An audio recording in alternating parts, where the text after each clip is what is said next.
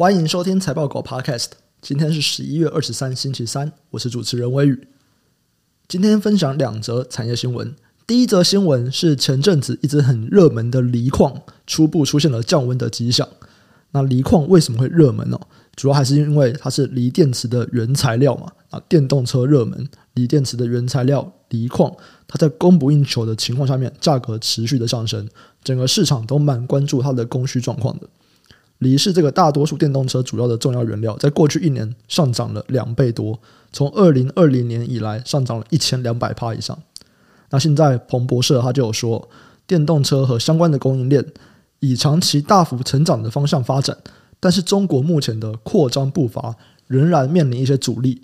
那过去十年加速扩张的这个电动车补贴将会在下个月逐步的取消。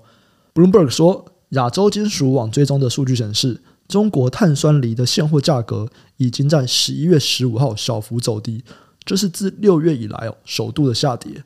那高盛预估，随着锂矿商提高产量、增加供给，供需差距正在迅速的缩小，最快在明年的年初，锂的供需就会恢复平衡，并且预计到二零二五年，锂矿商所生产的锂产量超过需求所需要的产量。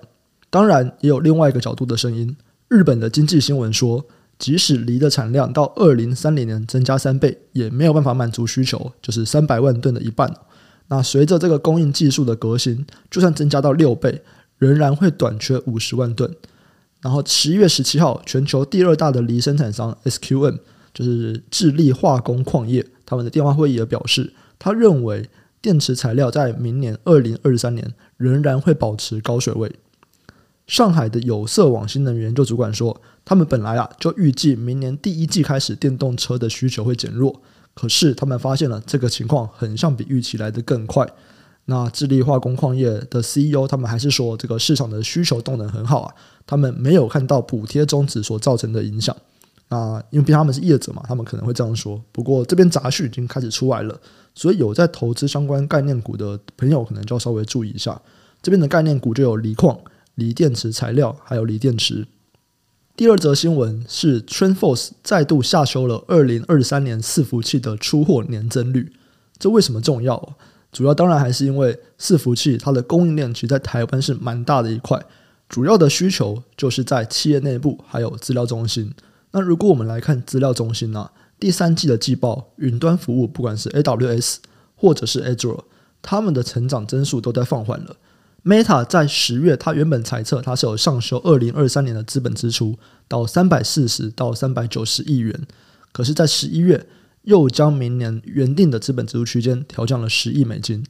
AMD 在第三季的电话会议表示，市场有资料中心部门的客户资本支出都略有回落的问题。那在企业的方面，OEM 的营收季减，并且跟客户要花更多的时间才能够洽谈，支出也可能比较保守。所以，TrendForce 啊，它就再度下修了二零二三年伺服器整机出货的年增率，它降到了二点八趴。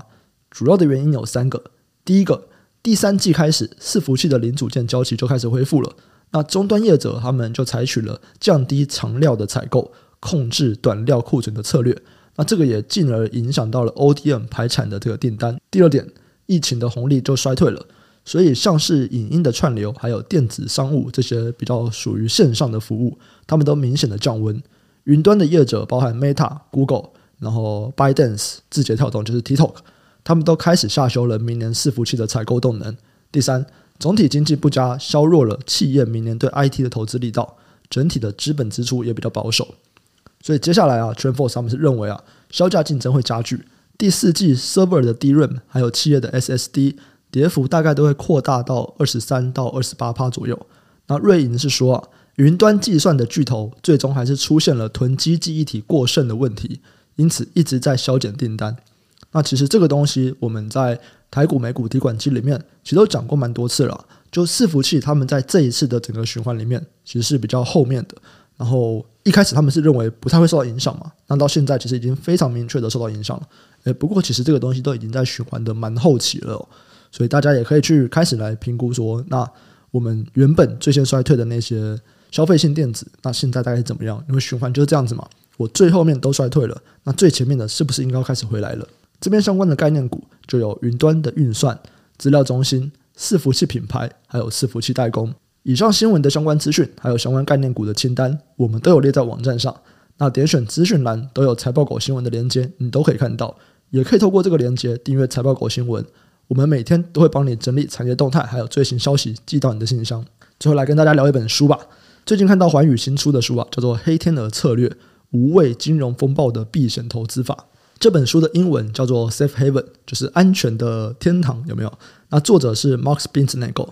其实这本书蛮有名的，就是在这一次的疫情一开始的那次大跌，然后他们就赚超多钱，然后就有上新闻。作者是算是塔雷伯的徒弟吧，这样子。然后他有跟塔雷伯一起去操盘过，然后在那个时候他就用了这个黑天鹅策略赚了很多钱。他们的基金叫做 Universa，那他们也有将他们的投资的一些方法论写在他们的网站上面。当时看了就觉得，嗯，好吧，这个真的 work 吗？因为他们的做法其实简单来说就是九十几趴去买大盘，然后有可能我忘记几趴，好像三趴还五趴吧，去买非常大杠杆的 put，就买这个选择权，看空的选择权。然后他们就说，用这个方法，你长期起来你就是可以赢过大盘，而且你就是不会面临到这个大跌的状况。好，可是那个时候其实是因为疫情嘛，疫情真的是瞬间的大跌，所以他们这个选择权可以赚很多很多钱。但是你说像过去半年，嗯，很像就没有听到他们绩效很好哦。这个是我当时在想的啦，就是我不太确定这个策略是不是真的长期可以有效。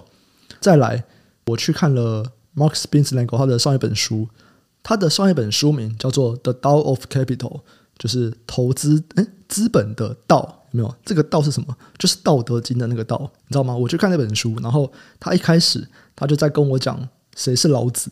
然后《道德经》是怎么出来的？然后讲《道德经》里面的东西。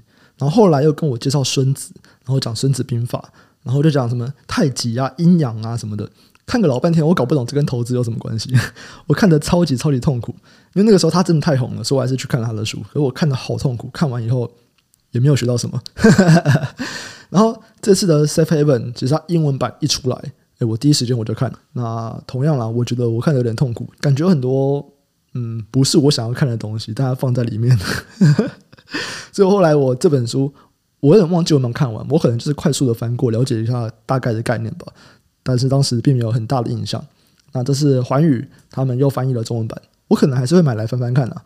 那也欢迎，就是有看过这本，不管是英文《Safe Haven》，或者是最新华语出的这个中文版《黑天鹅策略》。诶，如果你看过有什么心得，欢迎跟我们分享。那我们今天这集就先到这边，我们明天再见，拜拜。